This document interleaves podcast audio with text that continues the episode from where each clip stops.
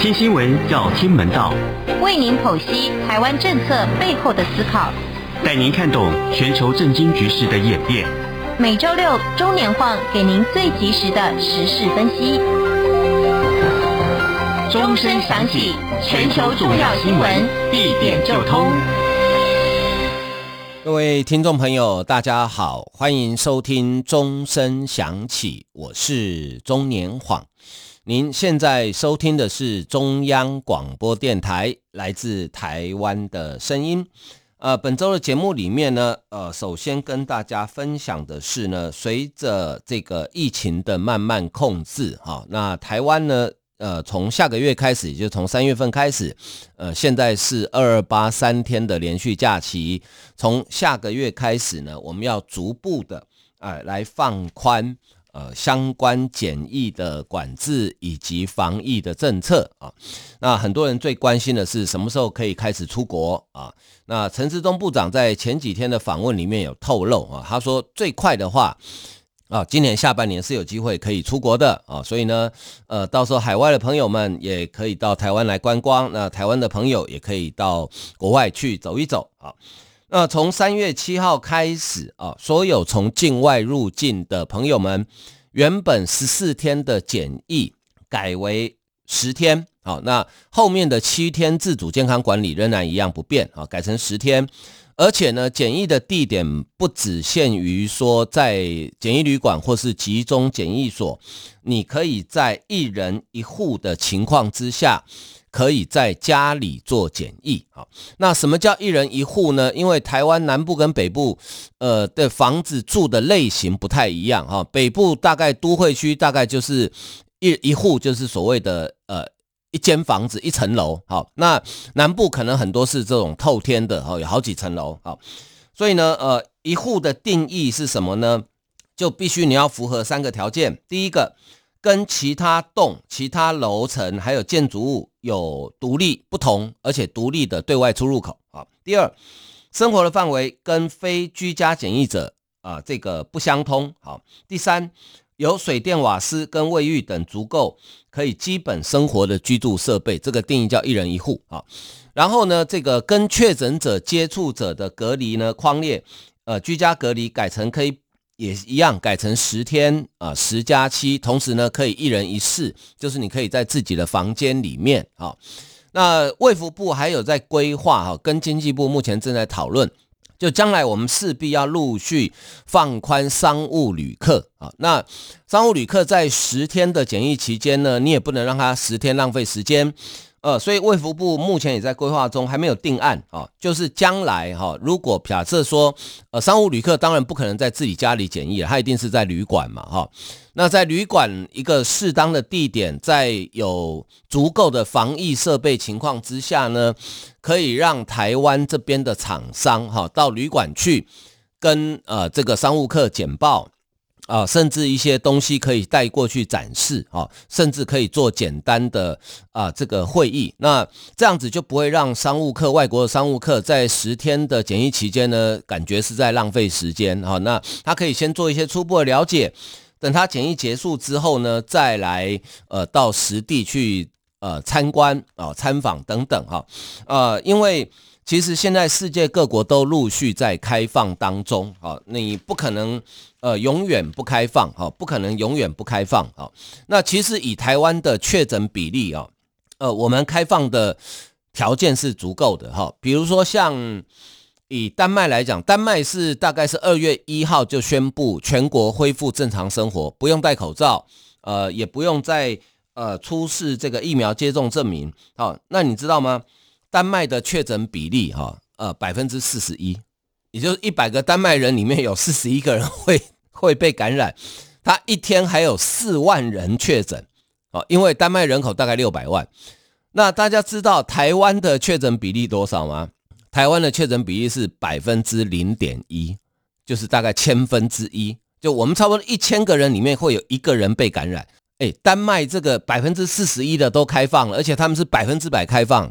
那我们台湾千分之一没有道理不开放哦。不过。要一步一步来，因为有时候你如果如果说假设像台湾像丹麦这样子哦，突然之间全部开放哈，那以 Omicron 的传播的速度，一定会一天可能会有，甚至会有几千个确诊病例，但对大家心理冲击可能会很大哦，所以会一步一步来。但是我想走向开放，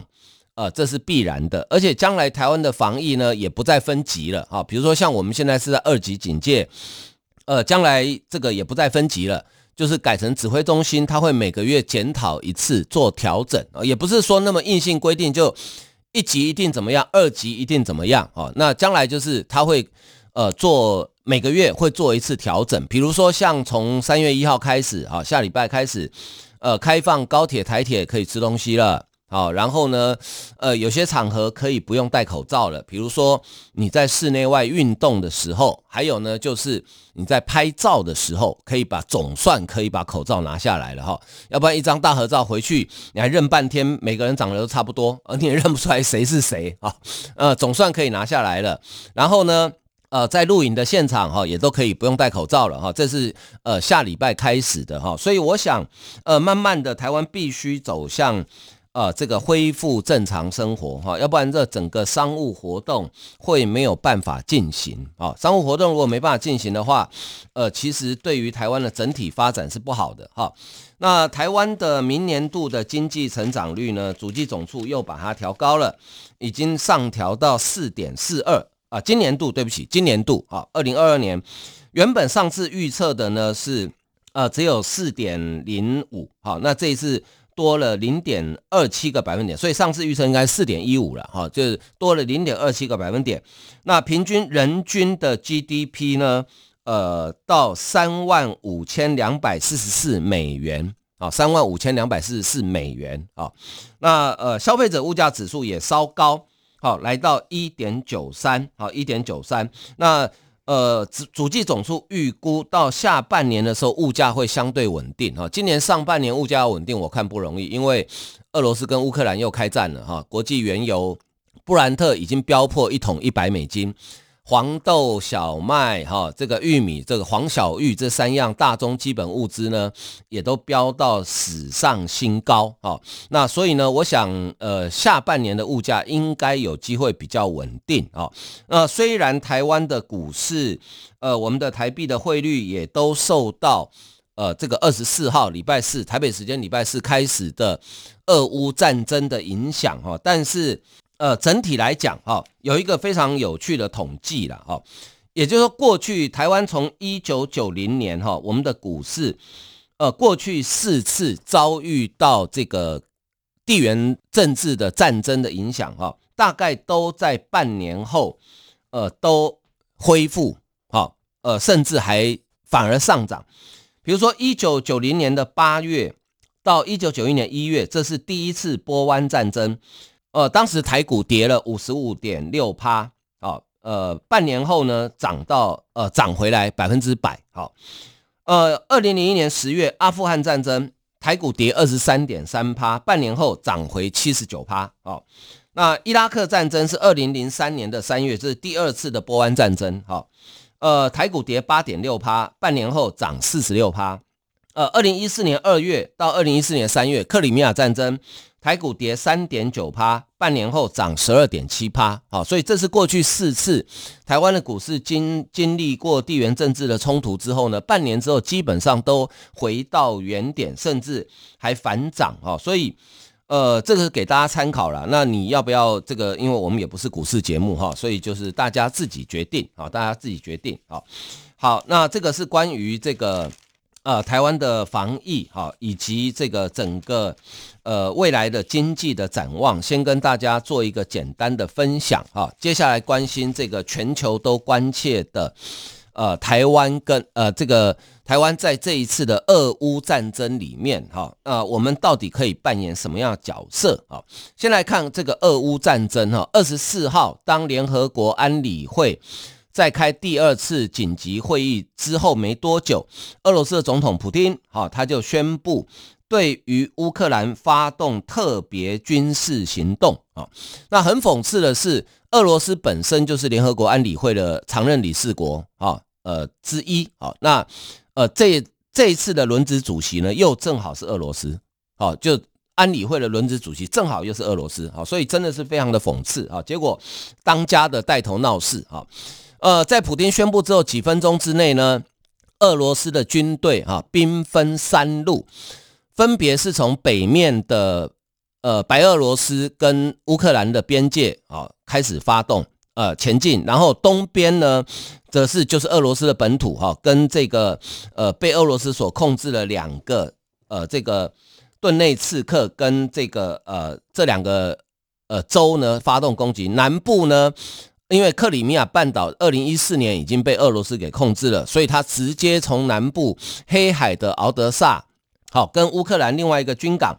呃，直接发动攻击，好，那发动三面的攻击，而且呢，第一波是先用飞弹，好，用飞弹，用飞弹攻击，然后接着才有第二波的飞弹攻击，然后地面部队出动，啊，空军也出动，因为我们知道乌克兰哈，乌克兰其实在前苏联时期，它其实是一个，呃，乌克兰在前苏联时期哈。呃，苏联百分之三十三以上的军火是由乌克兰所生产的。一九九一年，乌克兰脱离苏联独立之后，它拥有的核子武器、核弹哦，大概是全球第三多，仅次于美国跟俄罗斯。哦，它是全球第三多的。然后它有航空母舰，有长程战略轰炸机，有空军。好，呃，它的航空母舰后来有一艘就卖给了中国，就是现在的辽宁号。哦，那。后来乌克兰呢，在独立之后做了一个现在看起来是错误的决定啊，就是呢，他决定把核武全部销毁，然后把他的呃飞机呢，长程战略轰炸机呢拆掉卖掉，然后呢，呃，几乎国内没有军事工业，所以乌克兰虽然脱离苏联独立，但是呢，呃，它的经济跟军事安全几乎是完全依赖俄罗斯，所以。乌克兰原呃，乌克兰的面积哈是台湾的十六倍那么大，它有它的面积有六十万平方公里啊，是台湾的十六倍这么大。那原本它，而且它土地非常的肥沃，它是欧洲呃这个著名的黑土区，土地非常的肥沃哈。原本其实乌克兰是可以变成一个非常强大的国家哈，但是呢，因为它做了一个错误的政策决定，所以导致经济依赖俄罗斯。呃，军事安全也依赖俄罗斯啊，它的武器几乎全部都是用俄制的，所以它的军力真的是不如俄罗斯，甚至乌克兰的军力都比台湾还要弱，哦，比台湾还要弱啊。乌克兰是几乎没有什么海空军可言，虽然它的南部黑海那个敖德萨是一个非常好的军港啊，但是它几乎没什么海空军可言了，主要就陆军了。哦，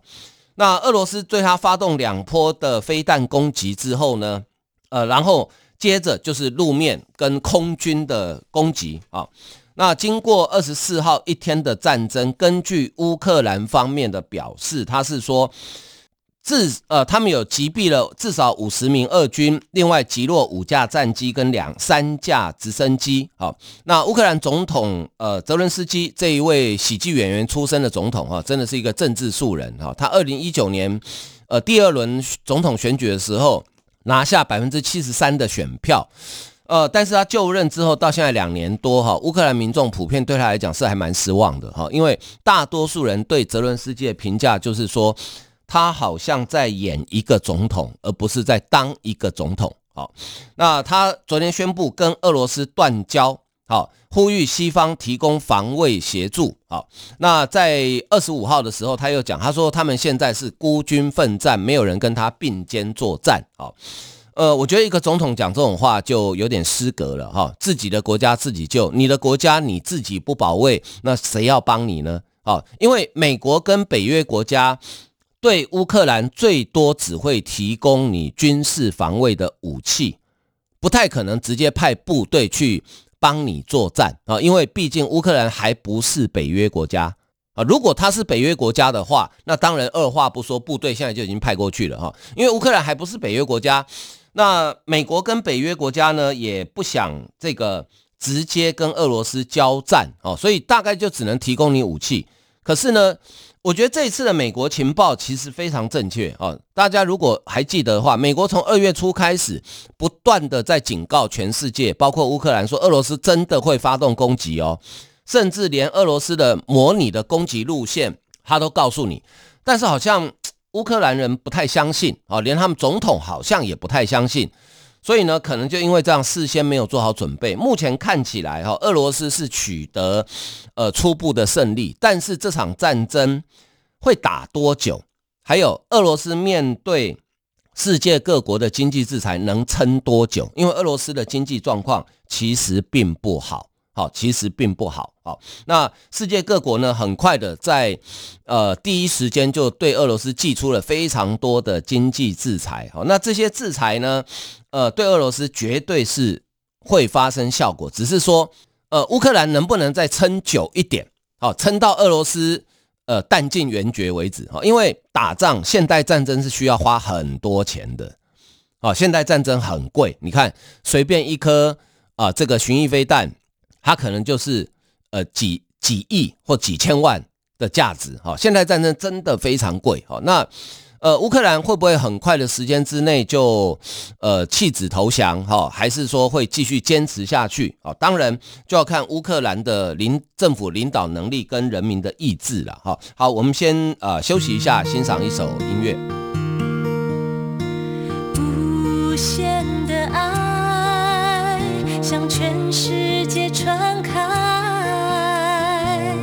永恒的光。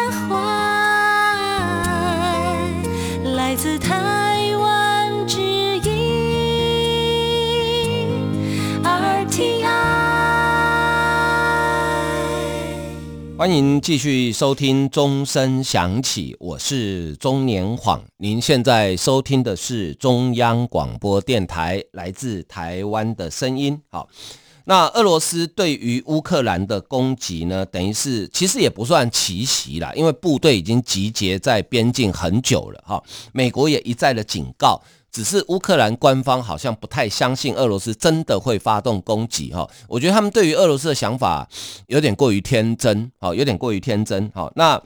发动攻击之后呢，普迪呢，呃，克里姆林宫哈提出了两个好像是条件的条件，他说只要乌克兰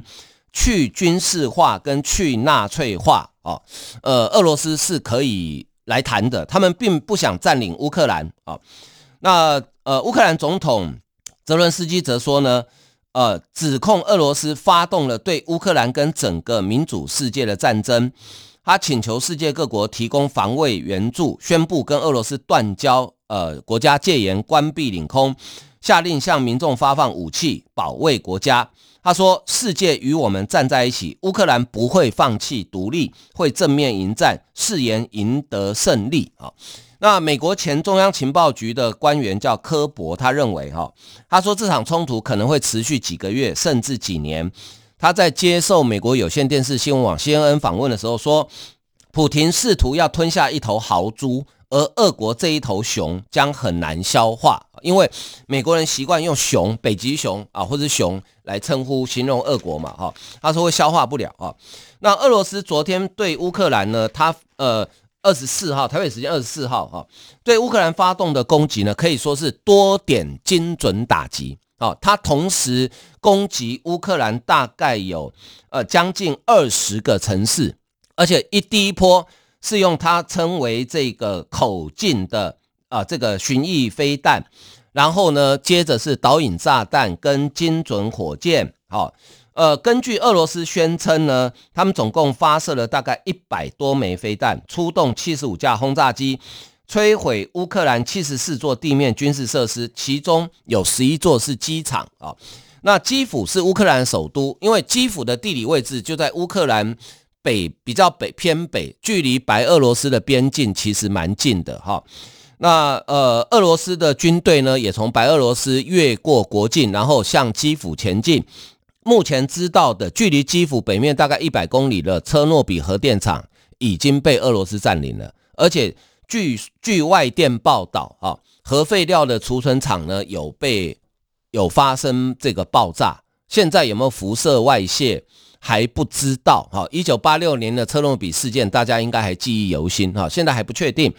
然后距离基辅北面四十公里的一座军事基地军呃军用机场也被俄罗斯占领。也被俄罗斯占领啊。那看起来俄罗斯的地面部队是想要直接开进基辅首都，进行所谓的斩首行动啊。因为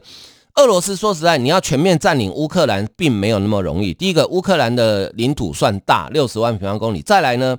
现在是春天，正好是冰雪融化的季节。哈，冰雪融化的时候，满地都是泥泞，它非常不利于呃大型的像坦克车啦，或是大型的运输工具的呃移动。好，所以要全面占领，其实并没有那么容易。好，但是呢，呃，有可能俄罗斯会用所谓的斩首行动，就是只很快速的攻进基辅，然后呢，呃，要求这个泽伦斯基下台，甚至逮捕他。好，或者是说直接击毙他，好，然后呢，让乌克兰呢，呃，失去领导中心，呃，造成恐慌，好，呃，然后呢，就因为乌克兰里面哈，乌克兰里面很麻烦，就是说他的统派还不少啊，就是主张跟俄罗斯是同一个国家的人，其实还不少哦，当然这有他的历史渊源跟种族了，所以这是他乌克兰政治比较麻烦的地方哈，他统派真的其实还不少啊。就他的政治里面，其实一直有所谓的亲苏联、呃亲俄罗斯派跟亲西方派。呃，泽伦斯基之前的那一位尤申科夫就是亲俄罗斯派的。那后来乌克兰的民众在二零一四年，他们觉得说不可以再继续这样子亲近俄罗斯了，所以呢，才推翻了原来的政府哈，然后呢，由亲欧洲派的人来当选。啊，所以呃，乌克兰的政治本来就是有两派的。呃，拉扯哈，那经过二十四号台北时间二十四号一天的进攻呢，基本上哈，基本上，呃，这个俄罗斯是得到初步的胜利啊，得到初步的胜利啊。那世界各国呢的元首也都很快的哈发表对俄罗斯的谴责，呃，同时也提出经济的制裁啊，呃，基本上美国哈，美国是。以美国为首的国家，基本上大家经济制裁的方法，哈，大致上，哈，大致上就是呢，由这个冻结俄罗斯主要银行跟企业，哈，在国外的资金，哈，在国外的资金，呃，美国呢，在二十五号台北时间二十五号的早上，哈，宣布了最新一波的制裁，啊，最新一波的制裁。呃，他是呃，根据白宫的副国安顾问辛赫啊，他呃简报的内容是说呢，美国跟 G7 啊七大工业国呃联手商量讨论出来的制裁呢，就是主要目的要把俄罗斯的金融体系孤立在全球体系之外，切断获得尖端科技的管道。削弱普丁实现经济多元化与现代化的战略雄心。在金融制裁方面呢，美国对俄罗斯最大的两家银行——俄罗斯外贸银行 （VTB） 还有国营联邦储蓄银行，哦，呃，实施制裁。这两家银行合计拥有俄罗斯银行体系一半以上的资产，大概是七千五百亿美元。呃，美国也会冻结 VTB 在美国金融体系的所有资产。而且禁止美国企业跟个人跟这家银行往来，同时切断国营联邦储蓄银行进入美国金融体系管道。美国还冻结另外三家总资产超过七百亿美元的俄罗斯银行，呃，并且禁止美国企业个人跟这些银行业务往来，同时也禁止美国投资人为十三家俄罗斯国有企业提供债务或股权融资。这些国有企业合计拥有资产，估计大概有一兆五千亿美元。另外，美国还对俄罗斯的企业高层以及普丁核心圈的俄罗斯重要人士，啊，跟其他的家人祭出制裁，因为这些人分赃了克里姆林宫的腐败所得。啊，辛赫说，美国也跟欧盟。澳洲、日本、加拿大、纽西兰、英国跟台湾密切合作，对俄罗斯祭出史无前例一系列广泛出口限制制裁。这些措施包括对俄罗斯军事最终使用者的全面限制，以削弱普廷军事能力。同时，也将禁止对俄罗斯出口敏感尖端技术，主要是针对俄罗斯国防、航空还有海事部门。好，呃，这个是美国的制裁。那欧盟基本上。呃，采取的方法跟啊、呃、这个美国呃差不多啊，跟美国差不多好。那日本、韩呃日本、澳洲、加拿大哈、也都加入这一波的制裁哈、那这一次的呃俄罗斯对于乌克兰发动的战争呢，是欧洲在二战结束之后。呃，规模最大的一个国家对另外一个国国家发动的战争，哈，这个规模相当的庞大。俄罗斯大概动员了差，因为乌克兰的部队大概有二十万，俄罗斯也动员了大概超过二十万的部队，哈。所以呢，美国的这个呃，美国国务院的发言人普莱斯哈，在记者会里面讲，他说呢，中俄啊，在二月份宣布双方合作升级为无限制伙伴关系。两国承诺加强合作，以对抗美国跟西方，而这个发展方向非常令人担忧。他说，这是一个非常不自由的秩序啊，而这个秩序跟世界各国在过去七十年来建立的体系完全不同。好，那呃，美国的《华尔街日报》呢有一篇分析是说呢，俄国跟中国正在合作改变全球秩序，谋取自身优势，而俄国总统普京。这一次抽调在中俄边界的部队到乌克兰战场，显示他对两国关系信心满满，不担心北京趁机偷袭。啊，那俄国这次大胆的军事动员，是国际政治新秩序的首次重大冲突。三大国的竞争正威胁美国的首要地位。啊，呃，美国面临的威胁跟冷战时期大不相同。现在中俄形成一个坚实的盟友，携手削弱美国霸权。俄国走出旧苏联时代，晋升为欧洲天然气关键的供应国。中国变成全球制造强国，正军力不断扩张。中俄崛起的新世界，美国必须同时应付呃这个东西方两大强权。好，那奥巴马时期担任五角大厦最高政策官员的弗洛诺伊他说。我们看到，尽管北京不太喜欢普亭的策略，两个威权国家却愿意联合反对西方民主国家。未来我们会看到更多这种情况啊。呃，我个人是觉得，光靠美国恐怕不够了哈，欧洲恐怕也要醒醒啊，不能再呃只想跟中国做生意赚钱，或是说只把俄罗斯当做主要的。呃，这个威胁而忽略了中国的威胁，哈。那在这一波的，其实早在战争发动之前，哈，呃，以中国为首的这个认知作战呢，对台湾就已经开始呃开始发动了，就已经开始发动了，哈。那呃，他们主要的目的就是，就跟当时美军从阿富汗撤离的时候一样，哈，一再强调说。呃，今日阿富汗，明日台湾。那现在讲的叫今日乌克兰，明日台湾。哈，那事实上呢，呃，台湾跟乌克兰唯一相同的地方就是，我们都有一个不讲理而且武力很强的邻国。哦，就是这样的。但是其他完全不一样。哈，呃，至少在三大方面有不一样。哈，呃，第一个就是这个。地缘战略啊，台湾的地缘战略比乌克兰高，好重要性，因为台湾位于第一岛链的要冲，对美国遏制中国势力外扩，还有维护印太区域军事、商业、航运的安全非常重要，也是阻止共军跨越第一岛链威胁美国本土的重要防线。好，对美国来讲，比乌克兰重要很多。第二个不同是地理环境，呃，乌克兰因为紧邻俄罗斯，没有天险，而台湾有一个海峡。好，共军要渡海攻台的难度已经比俄罗斯入侵乌克兰要高很多。好，而且印太地区关系到美国的核心利益，所以呢，呃，美国不可能啊，这个